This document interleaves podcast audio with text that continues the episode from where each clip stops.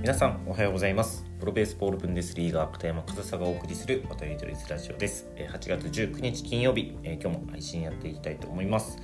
え、ここ最近というか、まあ、昨日おとといですね、え、日本の野球、え、甲子園高校野球についてお話をしたんですけど今日は海を越えてメジャーリーグの話をしたいなというふうに思います。でまあそんながっつりねメジャーリーグの話っていうわけでもないんですけどメジャーリーグで起きた出来事ですね。で何の話をするかというと、えー、サンティエゴパドレスに所属する、えー、タティス・ジュニア選手が、えー、禁止薬物で80試合の出場停止処分を受けたという件ですね、えー、メジャーリーグの若いね次世代を担う、えー、スター選手であるタティス・ジュニア選手がですね、まあ、禁止薬物、まあえー、ドーピングですかね、まあ、そのパフォーマンスを向上させる薬を使用したということで80試合の出場停止処分を受けたわけですけれども、まあね、そのスター選手というか期待のかかる選手で今シーズンはですねオフにあのバイク事故で手首を骨折したために出場機会がなくその復帰がね今か今かと待たれていた状態でこのような出場停止処分を受けたということで、まあ、非常に残念なニュースではあるんですけど、まあ、日本ではなかなか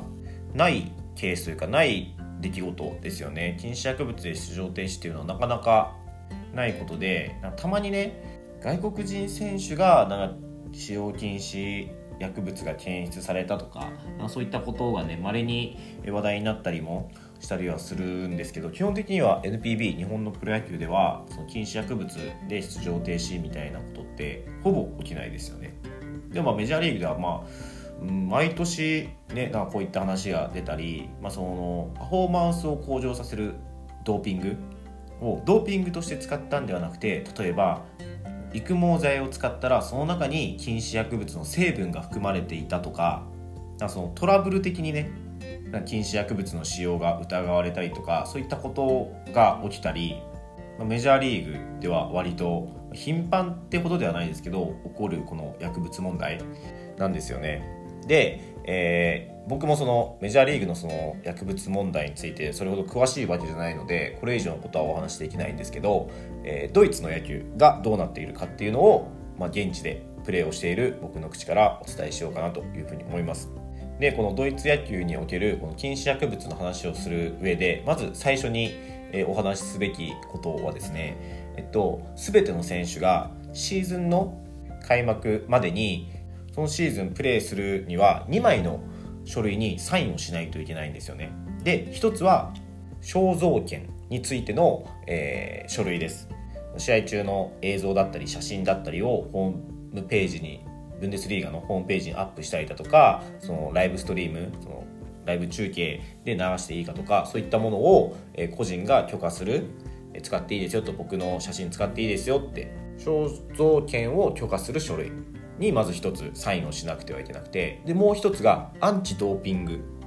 ドーピングを使ってませんよ使いませんよという書類にサインをしないとブンデスリーガでプレーすることができないんですよね。だからそれくらいその薬物に対して厳しい厳しいというか、まあ、その対策を取ってるんですよね。あのブンデスリーガも。でもその書類にサインをしたからといって別にその薬物は使えないわけじゃないじゃないですか。その何ていうんですかね。使っちゃダメなんですけど別にそのサインしたから 何かその使うことがね物理的に制限されるわけじゃないですよね。だから実際あの禁止薬物の使用で出場停止になる選手っていうのはえいますドイツにも。で、えー、僕も対戦経験のある相手チームの選手でですねすごくあの優秀な選手がいるんですけどその薬物の使用でそのシーズン出場停止っていうことがねあってですね日本では経験してこなかった分あこれが海外の野球かっていうのを肌で感じたことがあります。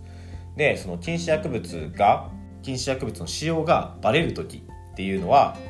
抜き打ち検査なんですよね。でこの禁止薬物の検査っていうのは全員がするわけじゃないんですよ。そのアンチドーピング協会かな？その薬物検査をする人たちが急にねあの試合後にそのチームミーティングとかやってたら急に現れてですねまあ1人2人ないしは3人あのピックアップするんですよ、えー、誰々と誰々来てくださいみたいな。今から禁止薬物の検査をしますっていうのを伝えてもうそれ以降はその選手がもう1人になることはないです。もうずっとその、まあ、2人とか3人くらいでその検査する人は来るんですけどもうそれ以降何か不正とかが行われないようにもう付きっきりで検査が終わるまで目を離されることはないんですよ。でどういった検査をするかというと、まあ、尿検査ですね、え、尿検査で、え、その薬物反応が出るか出ないか。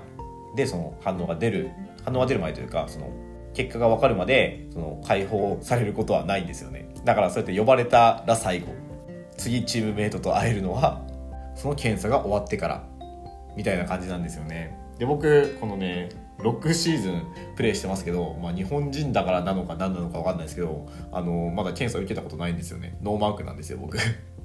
でも一番最近だと、えー、先月の試合の後うちのチームから2人、えー、ピックアップされて検査を受けてました。でももちろん結果はねそのクリアだったんですけど、まあ、その時間も結構かかるんですよね。やっぱその反応が出るまでに時間かかるみたいで試合が終わってから、全然1時間くらい待たないといけないこともありますし